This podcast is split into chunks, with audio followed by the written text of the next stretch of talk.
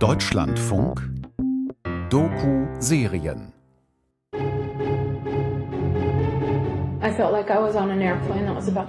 Ich fühlte mich wie in einem Flugzeug, das gerade abstürzt. 1992 erfährt Christine Maggiore, sie ist HIV-positiv. Bald beginnt sie zu zweifeln und stößt auf einen deutschen Wissenschaftler. Das AIDS-Virus infiziert nicht mehr als eine von 100.000 T-Zellen. Der behauptet, AIDS gibt es nicht. Das reicht bei weitem nicht, um eine Krankheit wie AIDS zu erklären.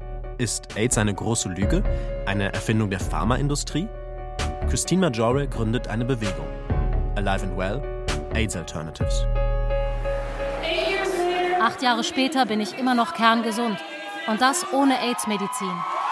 Und findet viele, die ihr glauben wollen. Popstars wie die Foo Fighters oder Nina Hagen. Sogar Staatspräsidenten. You see, when you ask the question, does HIV cause AIDS? Wenn man fragt, verursacht HIV AIDS? The question is, does a virus cause a syndrome? Dann ist die Frage, wie kann ein Virus ein Syndrom verursachen? Gegen jede wissenschaftliche Vernunft. Es gibt mehr Beweise für die Ursache von AIDS, als Robert Koch je in seinem Leben für irgendetwas hatte. Querdenker, Leugner, Schwurbler, das alles gab es schon einmal. 30 Jahre vor Corona.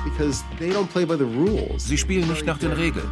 Sie picken sich die Rosinen raus und zaubern irgendeine Studie von 1984 aus dem Hut. Es hat keinen Sinn, mit ihnen zu debattieren. Wir sind Christopher Weingart und Jonas Rehse und das ist der Podcast Die AIDS-Leugner, der fatale Irrweg der Christine Majori.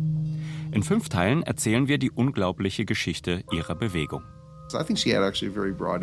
Sie hatte einen großen Einfluss auf werdende Mütter und Mütter, die positiv getestet wurden.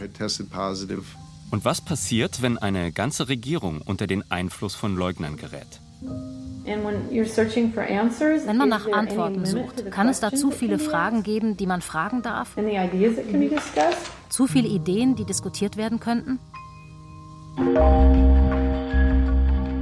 Die AIDS-Leugner. Der fatale Irrweg der Christine Majore. Ab 8. Januar in der DLF Audiothek unter hörspiel und feature.de und im Podcast DLF Doku Serien.